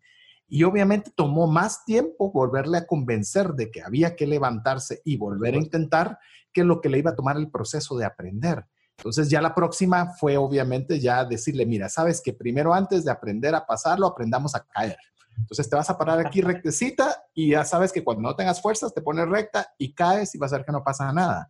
Pero es parte de los aprendizajes. Otra cosa es decir, ah, pues me lo vuelvo a hacer lo mismo, pues otra vez nos volvemos a lastimar de forma igual. Pero bueno, tenemos todavía una sección más donde tenemos todavía más temas que queremos hablar sobre este apasionante tema. Me estoy comenzando a motivar a que tengamos una serie de resiliencia porque hay tantos temas que poder conversar sobre este tema. Pero mientras eso sucede, lo hagamos con mensajes importantes, no sin antes recordarle que nos escriba al WhatsApp dedicado a trascendencia financiera más 502 59 19 05 42. Recuerde de añadirnos en sus contactos para que usted tenga la certeza de recibir nuestros mensajes. Estamos en breve con usted. Hola, te saluda César Tánchez y tengo una pregunta para ti. ¿Te gustaría ir más rápido y más lejos en tus finanzas? ¿Te gustaría tener finanzas saludables y mantenerte así? Esa es la razón por la cual te animo a que tú puedas profundizar cinco pasos para una vida abundante y feliz a través de leer este libro con el mismo nombre, más rápido y más lejos en sus finanzas. Estoy convencido que este libro te ayudará a establecer tu propósito, a liberarte de gastos y de deudas y de muchas herramientas que serán importantes para que puedas tener una vida abundante y feliz. Puedes adquirir este libro en las principales librerías de Guatemala y si tú vives fuera de las fronteras de nuestro país, puedes hacerlo a través de Amazon en versión digital o en versión física. Espero que tú puedas disfrutar de esta experiencia para tener una vida abundante y feliz. Mensajes vía WhatsApp 502 5919 0542 Espero que usted esté con papel y lápiz y si no está con papel y lápiz porque se encuentra en su vehículo o lo está escuchando en un lugar donde no pueda detenerse a tomar notas, que escuche el podcast que le estaremos enviando a través del WhatsApp pero que lo haga despacio, que usted pueda escuchar cada concepto, que aquí pareciera que lo estamos haciendo de una forma muy tranquila, muy relajada, pero conversábamos de que yo tengo particularmente tres hojas de notas en este momento. Mario, Mario, la verdad no sé por qué solo tiene dos, pero han de ser de tamaño oficio, las mías tamaño carta, entonces tal vez ahí están. Ah, sí, no, mira, el mío es un cuaderno pequeño, entonces. Ah, no, por tamaño de hojas y vamos parejos. Así que eh, tenemos muchas notas, aprendemos mucho y lo que queremos con usted, se lo vamos a repetir de forma constante, es que usted aprenda que usted ponga en práctica, que eso va a ser la relevancia de todo lo que usted puede aprender y que comparta. Si usted algo le genera valor, tiene, se lo voy a decir entre comillas, la obligación de poderlo compartir y que sea de bendición para otras personas. Eso es trascendencia. Trascendencia es todo lo que está más allá de usted. Y si usted es un canal de bendición, usted está trascendiendo. Así que eso es lo que tratamos nosotros desde nuestra palestra y es lo que le pedimos a usted desde la suya.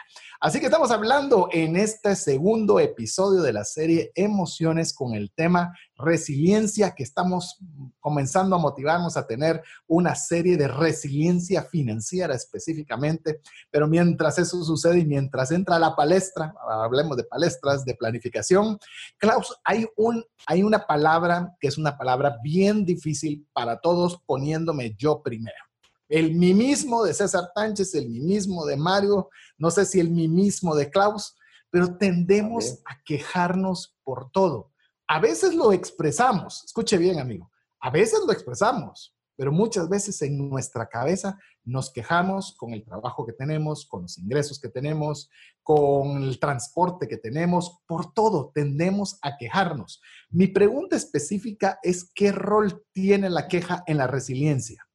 Y solo quiero antes de que cuente con cuente Klaus, creo que vale la pena, César, que hablemos de una pequeña broma interna que tenemos en nuestro grupo de amigos, donde nosotros una vez estábamos de viaje y una eh, sale una fotografía que quería tomarse César con otro amigo, se toman la fotografía y nos dieron cuenta que era video. Y cuando ven el video, una de nuestras amigas, y de ese momento se ha vuelto la voz de mí mismo diciéndonos a la que brutos. Pero no es ni brutos, que es que. No, Tiene que tener la extensión así, brutos. puntos. Pues esa es la queja constante cuando hacemos alguna cosa mala. Se ha quedado nuestro, nuestro modelo de, de mí mismo diciendo, ala, así que cometieron ese error. Ahora sí, Klaus, por favor. No, claro, como yo gustó, divertida la anécdota. La verdad es que eh, la queja a todos nos, nos pasa, ¿verdad? A todos nos llega y la tenemos resguardada ahí como que fuera el as bajo la manga, creyendo que eso nos va a salvar una situación, digamos, ¿verdad? Entonces, esta llega cuando justamente percibimos que estamos eh, experimentando algo que no queríamos, ¿verdad? Entiéndase un tema adverso, eh, la dificultad, el reto, el desafío, como querramos llamarle, ¿verdad? Entonces, es común y muy normal que entremos en tema de queja. Y primero, lo primero que hacemos es, ¿por qué a mí? ¿verdad? Cuando yo he sido ta, ta, ta, o cuando yo he hecho ta, ta, ta. Entonces tratamos como de, de pelearnos contra cualquiera de las situaciones que estamos afrontando cuando en realidad no ayuda. La queja nos pone, es, es bien valioso que lo hayamos mencionado, porque desde el punto de vista de coaching, la queja nos vuelve víctimas y una víctima pues está para sufrir, ¿verdad? Entonces, si yo lo pienso como protagonista y me trato de dar mi lugar en mi vida eh, como diría César, el mí mismo, ¿verdad? Como trato de darme mi lugar, yo no quisiera eh, ni proyectarme ni verme como la víctima. Yo quiero ser mi héroe en el sentido de que quiero saber que puedo hacer algo para resolverlo y quiero saber qué tengo que hacer para resolverlo. Entonces, la queja se, costumbre, se, se convierte en una costumbre, perdón, que nos mantiene atados, ¿verdad? Y eso es tan común que lo escuchamos tanto en nuestro círculo que lo vemos normal pero nos aleja del protagonismo, que es la primera parte y la más importante para poder tomar acción ante cualquier situación, ¿verdad? Para poder mejorar. Inclusive podríamos decir, Klaus, que la queja es algo que te mantiene, estamos hablando que la resiliencia es la capacidad de levantarte cuando te caes, pero la queja es la que nos puede hacer que permanezcamos más tiempo en el piso del que debiésemos estar para levantarnos. Totalmente, es como que estés estirando la mano pidiendo ayúdenme, ¿verdad? Mejor ayúdenme porque es más cómodo para mí quejarme y verme pequeño, digamos, en ese sentido, y que alguien más venga a resolver las cosas por mí que asumir protagonismo y resolverlas yo, digamos. A ver, no quiero decir tampoco con esto que la ayuda sea mala o que pedir ayuda sea malo, al contrario, creo que cuando necesitamos eh, ayuda hay que pedirla. Y en el tema de afrontar situaciones ¿verdad? de alta exigencia, de peligros y dificultades, es muy valioso pedir ayuda porque eso nos permite también que no se magnifique en nuestra mente una situación y que nos haga creer que perdimos todo y, perdamos también la cabeza. Y a veces, pues personas que puedan cometer actos ¿verdad? completamente en locura por creer que ya no pueden salir de esto. Al contrario, hay que pedir ayuda, pero hay que pedir ayuda accionando, ¿verdad? O sea, sabiendo que nadie me va a venir a sacar a mí de esto por sacármelo me van a ayudar a que yo me dé cuenta y a que tenga algunas herramientas para que yo pueda salir. De eso, se trata la ayuda. La verdadera ayuda va por ahí. Ah, antes de que Mario, porque Mario tiene el, próximo tema a tratar, amigo, esto en las finanzas personales, ¿qué tan, qué tan identificado se sintió con lo que acaba de mencionar Klaus? Es que nosotros queremos que toda la situación se borre el historial del banco, de la deuda, que ya los que les prestamos dinero se les olvide, que, o sea, comenzamos a querer de alguna forma justificar y querer que otro resuelva por nosotros lo que corresponde a nosotros hacer. Si nosotros algo hemos, eh, pues por lo menos a través de esta palestra y de este, estos micrófonos, es decir, si yo tengo un problema financiero, debo resolverlo. Claro, tiene que negociarlo, busque buenas herramientas financieras para poderlo hacer, pero la queja no lo va a llevar a ningún lado. No le va a descontar un centavo de interés de las deudas. No le va a ayudar ni siquiera mentalmente. Lo mantiene abajo en el piso más tiempo del que deberíamos tenerlo. Y me recuerdo cómo inició Klaus en su primera parte de intervención. Requiere humildad. De decir, no puedo, necesito ayuda, necesito aprender una nueva destreza, necesito dejar de privarme de algunas cosas, tendré que vender algunas que tengo. Pero eso requiere humildad, de uno poder reconocer de que solo no puede o con las acciones que está uno teniendo no va a lograr levantarse. Y ahí es donde esa humildad y el de evitar la queja nos va a ayudar a poder tener esa resiliencia que nos permita levantarnos de una situación financiera compleja, dura, difícil que nadie le está negando, pero que con esas acciones que hoy estamos aprendiendo nos puedan a llevar a poder poner el primer pie y poder decir, ok, ya di el primer paso, el segundo hasta finalmente podernos levantar de esa situación complicada, Mario. Así es. Inclusive voy a mencionar lo que acabo de apuntar, que dice, la ayuda es el primer paso para la ejecución de la autosalvación. Así es. No para la salvación externa. Esa es la diferencia. Bien dicho. Justo esa es la perspectiva, ¿verdad? En todo sentido. Justamente es eso, ¿verdad? Pedimos ayuda porque queremos con esa ayuda y nuestro esfuerzo tomar el paso hacia donde vamos a retomar el rumbo, ¿verdad? Así es, por eso es que no tenemos que estarle apostando a que vamos a ganar la lotería, sino que mejor que tal la lotería sería que nosotros mismos nos salgamos adelante. Ahora, Klaus, aquí hay un tema bien interesante y es que hablando de contexto, nosotros siempre nos damos cuenta de que muchas veces sentimos que es más difícil o más fácil levantarnos a través de la resiliencia dependiendo de nuestro equipaje emocional, de nuestras creencias, de lo que nosotros antes creímos, porque el ejemplo es, eh, mi papá siempre se levanta, yo siempre me levanto. Mi papá tuvo problemas y no se levantó, entonces yo estoy destinado genéticamente a no levantarme. ¿Cómo afectan las creencias al tema de resiliencia?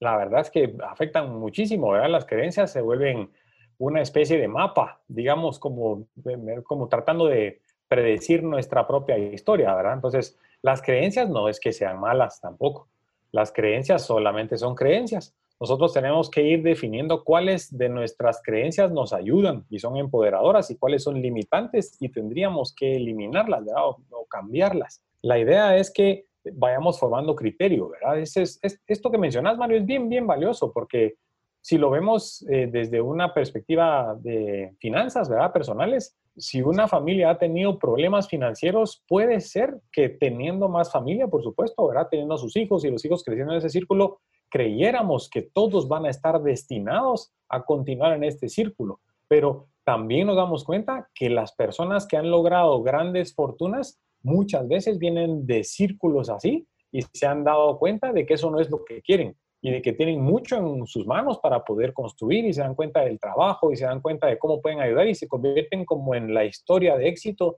de ese círculo, ¿verdad? Entonces, creo que no es que estemos destinados a que algo que hemos vivido de cerca nos ha pasado y nos siga pasando, sino que estamos destinados a cumplir la historia que nos contamos. ¿verdad? Entonces, si dentro de esa historia yo me puedo poner a analizar cuáles son las creencias que tenemos, ahí podemos lograr soltar un potencial interesante que puede cambiar de verdad el, final de la historia, ¿verdad? Ahora, solo quiero hacer una mención rapidísimas. Amigos, si acaban de escuchar lo que acaba de decir Klaus, ahorita quiero que ustedes mismos se cambien esa, esa, esa mentalidad, esa creencia que ustedes no son buenos financieramente. Ya se dieron cuenta que no es cierto. O que sus papás tal vez tuvieron retos financieros y ustedes lo van a tener. No es cierto. Su círculo depende de ustedes si lo quieren cambiar requiere tomar decisiones. El no tomar una decisión es tomar una decisión. Así que ahí se, lastimosamente se fregaron, se creyeron que no haciendo nada solo se va a componer milagrosamente. No, eso es tomar una decisión. Así que yo los reto a ustedes, piensen que pueden tener una buena creencia de que sí van a salir financieramente si ustedes lo quieren hacer. Y no depende del contexto externo que está ahí afuera. Inclusive, Mario, lo que mencionabas, y yo creo que vale la pena aportar un poco más a lo que mencionabas, hemos tenido errores financieros, pero eso no, no, no nos hace quienes somos. Decir, sí, pero es que ¿cómo te puedo decir que yo, yo estoy bien, yo no, yo, yo no soy un desastre financiero? Si lo estoy, ha cometido errores que lo tienen en una situación complicada. Todos Eso significa que usted es un error financiero, que usted viva una vida financiera. Le digo algo en lo cual he insistido y lo voy a insistir cualquier cantidad de veces. Si usted quiere tener finanzas saludables a largo plazo, porque a corto plazo puede aplicar cualquier herramienta, entra y sale, pero puede volver a recaer. El tema para tener a largo plazo es cuando usted tiene fe. Y fe es la certeza de lo que espera y la convicción de lo que no ve. Puede que su situación económica le diga a usted, yo estoy muy mal, pero es necesario cambiar esa creencia y decir, esa es la situación ahora, pero yo estaré libre financieramente, yo tendré paz financiera, yo trascenderé financieramente, yo ayudaré a otras personas con lo que he aprendido, con recursos, con mi tiempo, pero usted tiene que cambiar primero su forma de pensar. La renovación de nuestra mente es crucial si nosotros queremos también cambiar el giro de nuestras finanzas. Y eso viene a las creencias. ¿De dónde vienen las creencias? De qué se está alimentando.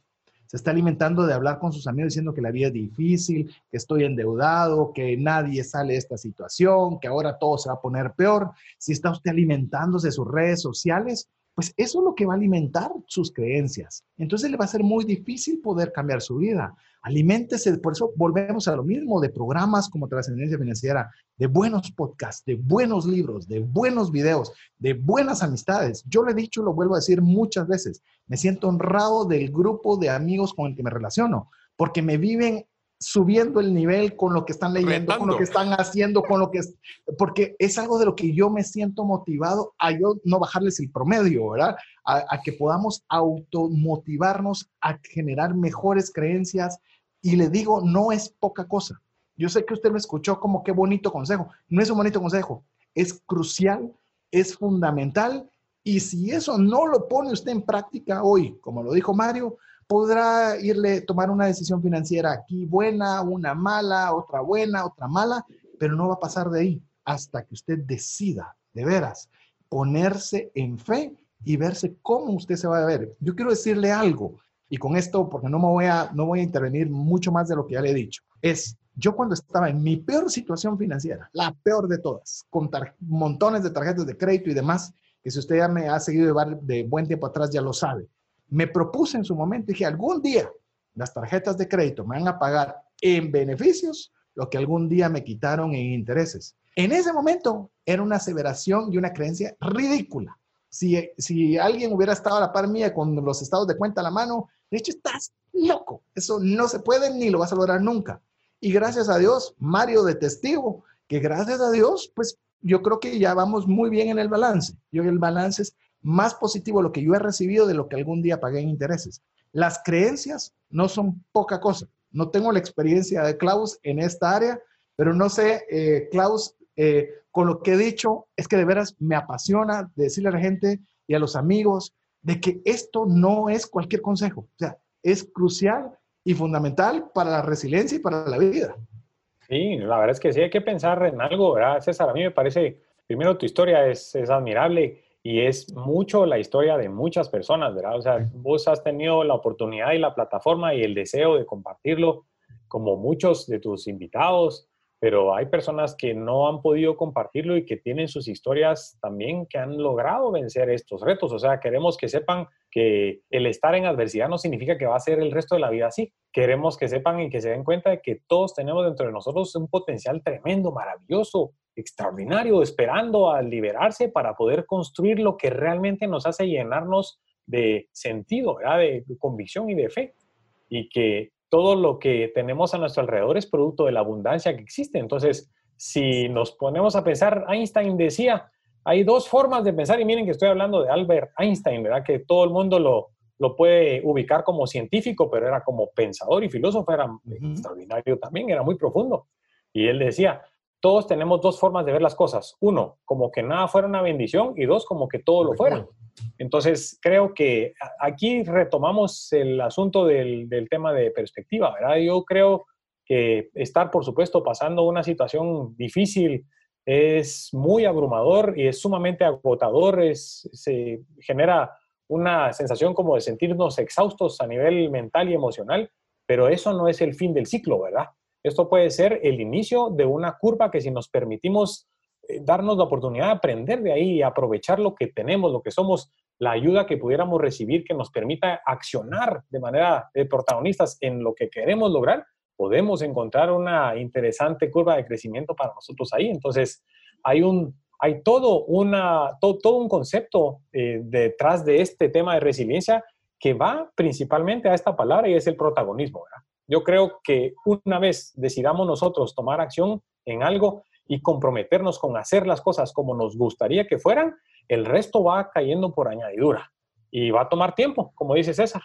Va a tomar seguramente más tiempo de lo que queremos, pero si somos disciplinados, mantenemos el enfoque y nos mantenemos viendo las cosas como una bendición, en todo vamos a encontrar dicha bendición. Ahora, Klaus, lo que nos estás mencionando también es de que no solo estamos hablando de creencias, sino que como hablamos que es un músculo, tenemos que practicarlo y eso se hace a través de cambiar hábitos. ¿Qué hábitos crees que nos podrías dar de recomendación para ir, de nuevo, nuestras mancuernas, eh, haciendo ejercicio, voy a correr esa media maratón de resiliencia, ¿qué hábitos debo de tener? Como bajar de peso, correr un poco más, hacer más ejercicio. ¿Qué hábitos debería desarrollar? Valioso, creo yo. Les voy a contar lo que para mí funciona, porque creo que todos, se oye bonito hablar, ¿verdad, Mario? De, de, hábitos y, y, sabemos pues que todos tenemos nuestros hábitos y costumbres y creencias, ¿verdad? Pero les cuento un poco con, con humildad de lo que a mí me funciona y espero que esto sea de utilidad para ustedes. Yo lo primero que hice fue cortar la suscripción de las noticias. Yo antes tenía, recibía noticias y yo la corté, pero eso me funcionó a mí. No tengo nada en contra de quienes producen noticias, digamos, ¿verdad? Sino que a mí, en mi caso,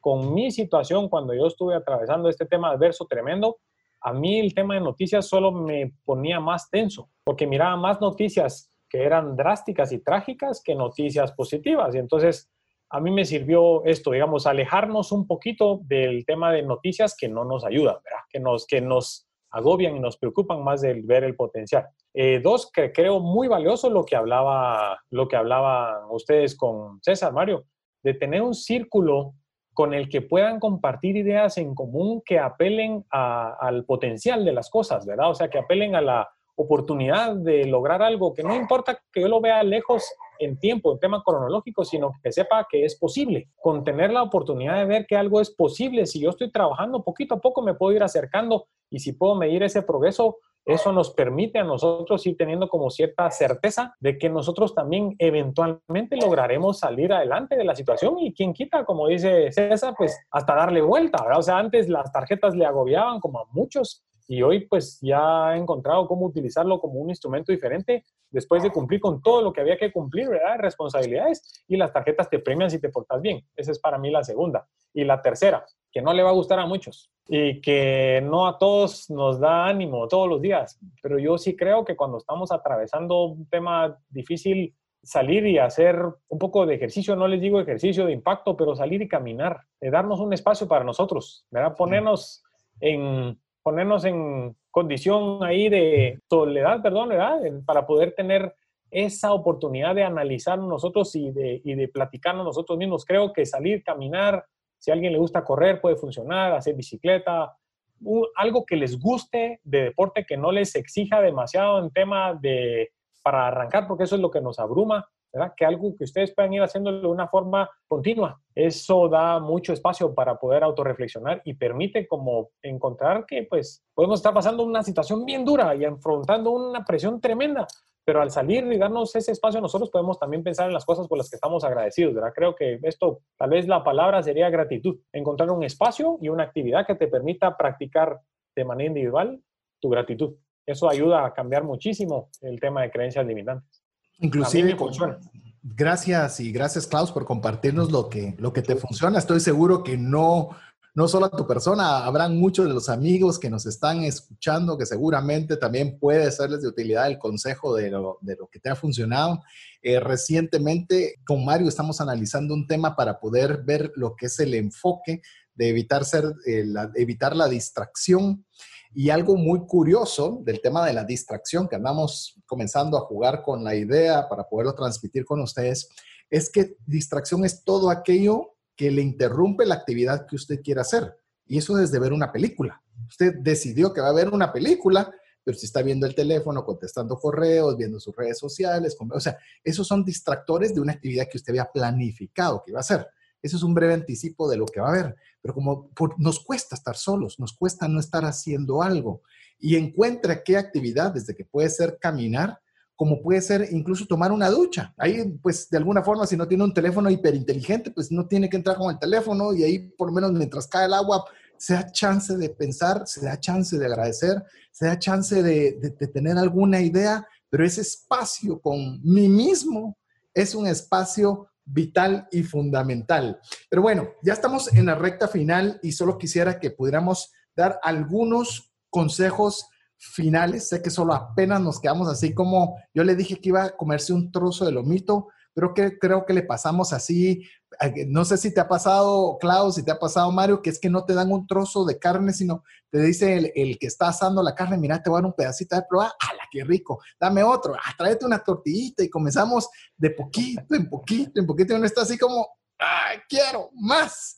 Pero algunas recomendaciones finales en el tema de la resiliencia, voy a darle paso a Mario para que nos dé algunos de, de sus aprendizajes o que quiera añadir previo a que dejarle el espacio final a Klaus. Yo les diría que, así como Klaus compartió varios de sus eh, hábitos o de sus eh, formas de manejar la resiliencia, yo les comparto dos que para mí me ayudan mucho. Uno es cada vez que existe un reto, siempre utilizo la estrategia de preguntarme qué debo estar aprendiendo en este momento, qué debo de estar haciendo las cosas. Y segundo, que es también muy amarrado al tema de resiliencia, para mí es el tema de propósito. A veces nos hacemos y nos ahogamos en un vaso de agua. A veces para nosotros se acabó el mundo, eh, lo voy a usar como un ejemplo, cuando somos jóvenes y tenemos esa primer novia y de repente ya la novia no quiere estar con nosotros, se acabó el mundo y es el fin, ponernos en contexto y siempre a mí me encanta, y lo hablamos también en varios episodios anteriores con César, siempre tener a mano mi propósito. Bueno, adelante Klaus. Les cuento, eh, la verdad es que algo que me parece a mí también muy valioso y que nos puede ayudar a manejar ese tema de propósito es el, el asunto de las metas definir metas creo que nos ayuda a alinearnos con el tema de propósito porque nos da la oportunidad de saber qué queremos, nos da la oportunidad de definir cómo eso está alineado con lo que queremos lograr, que es nuestro propósito, ¿verdad? El por qué hacemos las cosas, el motivo por el que las hacemos y nos permite ir midiendo nuestro avance. Algo que, que tenemos que mencionar, que creo yo que estamos de acuerdo los tres, me atrevería a decir que estamos de acuerdo los tres, es que nada se construye, por lo menos nada duradero se construye de la noche a la mañana. Eso significa que voy a decirlo de esta forma, ¿verdad? O sea, requiere un gran esfuerzo lograr llegar a tener algo que buscamos, pero ese esfuerzo sostenido lo que crea es disciplina. Y si algo es valioso en la vida es la disciplina. Y en, en trascendencia financiera se habla de la disciplina también, es súper valioso. O sea, la disciplina es ser fiel yo a mis principios y a mis creencias que sé que me ayudan y a los hábitos que sé que me permiten avanzar hacia donde yo puedo lograr llegar y hacia donde quiero y aspiro llegar. Entonces creo que el tema de metas es algo que puede dar también para mucho, para poder platicarlo por acá con ustedes. Es, es, es injusto para el tema de metas hablar cortito de esto. A mí me apasiona, lucho con mis metas todos los días, no todas las cumplo, no todas las logro en el momento en el que quiero, pero sí confieso con humildad que lucho por ellas, las pongo siempre en manos de Dios y busco que cada una de ellas me ayude a construir esa parte que quiero construir de lo que ando eh, en mi mente visualizando que voy a alcanzar. Entonces, creo que esto nos ayuda a todos y nos ayuda a mantener también los pies en la tierra de saber que yo quiero aquella meta y está lejos, pero ¿qué tengo que hacer hoy? ¿Qué, ¿Por dónde empezaría hoy? ¿Cuál sería la estrategia y cuál sería la acción principal para poder arrancar que me acerque a eso? Fantástico. Desde ya vas a estar invitado si tienes a bien estar en una serie que extendamos, extendamos sobre temas de metas, resiliencia. Muchas gracias, hermano. No la hemos disfrutado muchísimo aprendiendo de, de tus de tus consejos, de tus conocimientos sobre esta área. Hemos tomado muchísimas notas, estoy seguro que nuestros amigos también lo están haciendo despacio, poniéndole pausa, que eso es lo lindo de los podcasts, que uno puede escuchar y poner pausa y tomar notas. Yo tal vez voy a... disfrutado, creo yo también. Esa conversación ha sido muy amena también. Bien bonita, sí, claro, yo también igual. Muchas gracias. Yo les puedo decir, tal vez cerrando ya con, con mi participación en esta ronda, esta pregunta de ronda final, yo les puedo decir algo que de forma inconsciente lo hice cuando pues recién casado y iban a nacer mis hijas. Yo por lo menos tenía algo que me había propuesto y era decir, no podré garantizarles a mis hijas que voy a lograr algo, no puedo. Quisiera darles lo mejor, muchos viajes, muchas casas, muchos sueldos, puntos, colegios, todo lo que yo pueda darles, pero no puedo garantizar nada de eso. Pero sí quiero que mis hijas reconozcan de que su papá se esforzaba por hacer las cosas, lo más que podía. Y podrán no salirme, pero que por lo menos vieron el esfuerzo y el empeño y la perseverancia para poderlo lograr. Yo creo, amigos, que en buena parte la resiliencia es eso. Vamos a caer, muchas cosas no nos van a salir, otras van a salir mejor de lo que esperamos, otras quizás nunca deberían haber salido por beneficio propio. Pero lo importante, le digo, uno es saber que Dios tiene cuidado de nuestras vidas, todo lo que usted aprendió de la resiliencia y levantarse porque usted tiene la capacidad dada por Dios mismo como su creación para poderse levantar, para poder mejorar, que su situación actual no tiene que ser siempre la que usted va a tener. Usted puede ser mucho mejor porque esto es, usted es una criatura hecha con cariño de parte de Dios. Así que con esta parte quisiera cerrar agradeciéndole a Klaus principalmente por haberse tomado este tiempo de participar con nosotros. Klaus, brevemente, si alguien quiere localizarte alguna red social o algo donde los amigos puedan saber más de ti? Muchas gracias. Pues eh, nos encuentran en redes sociales. Como mi nombre es poco común para este precioso país del cual yo soy producto y nací. Eh, yo me llamo Klaus Lito y pueden encontrarme en redes como Klaus Lito en Instagram. Estamos en Facebook, estamos activos en Instagram, Facebook y en LinkedIn, ¿verdad? Si buscan resiliencia comercial, que es mi tema, como lo hablábamos con Mario, van a encontrar Klaus Lito. Buscamos crear con estos temas que son de desarrollo personal y que tienen tanto impacto a nivel individual, crear potencial para las personas y los equipos y las empresas para que tengan no solo propósito claro y saber que tienen todo el potencial de vencer cualquier reto, sino una oportunidad para que sientan que todo lo que hacen todos los días es siembra. Y si siembran con fe y le meten corazón, la cosecha será sumamente gratificante. Les animo a seguir a Klaus en todas las redes que él ya ha mencionado. Mario, una rápida despedida también para la audiencia. Yo solo les deseo, amigos, de que realmente ustedes logren desarrollar su resiliencia. Créanme que es una competencia, es un hábito, es un proceso donde nosotros siempre nos van a tirar problemas y siempre nos podemos levantar, no importa que venga. Así que espero que les haya gustado el programa. Este es uno de la serie de emociones, así que se pueden imaginar cómo va a estar los próximos. Ahí decimos siempre, cuando llegamos y creamos, creamos un nuevo estándar en nuestros programas, bueno, ahora se volvió eso la base para construir el siguiente. Así es, así que agradecemos el favor de su audiencia, no sin antes recordarle que usted pueda escribirnos al WhatsApp dedicado a trascendencia financiera más 502 59 19 05 42 e incluso que nos pueda compartir dónde usted ha experimentado esa resiliencia en su vida. Así que en nombre de Klaus Lito, Mario López Salguero, Jeff en los controles y su servidor César Pánchez, esperamos contar con el favor de su audiencia en un programa más de trascendencia financiera. Que Dios le bendiga. Por hoy, esto es todo. Esperamos contar con el favor de tu audiencia en un programa más de trascendencia financiera. Esta es una producción de iRadios Guatemala Centroamérica.